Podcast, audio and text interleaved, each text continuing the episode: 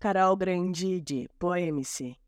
A poesia sou eu, e a estrutura se desmancha em cada parte do meu corpo. Os versos são meus olhos, perdidos na imensidão. As estrofes, meu coração, as letras são meus dedos e as rimas meus pés, que dançam em papéis minuciosamente brancos. Saio por aí, poesiando, não sei como, pois poesia nem é verbo e ainda assim a conjugo, em todos os tempos verbais, instantaneamente cabais, com meu mais puro amor.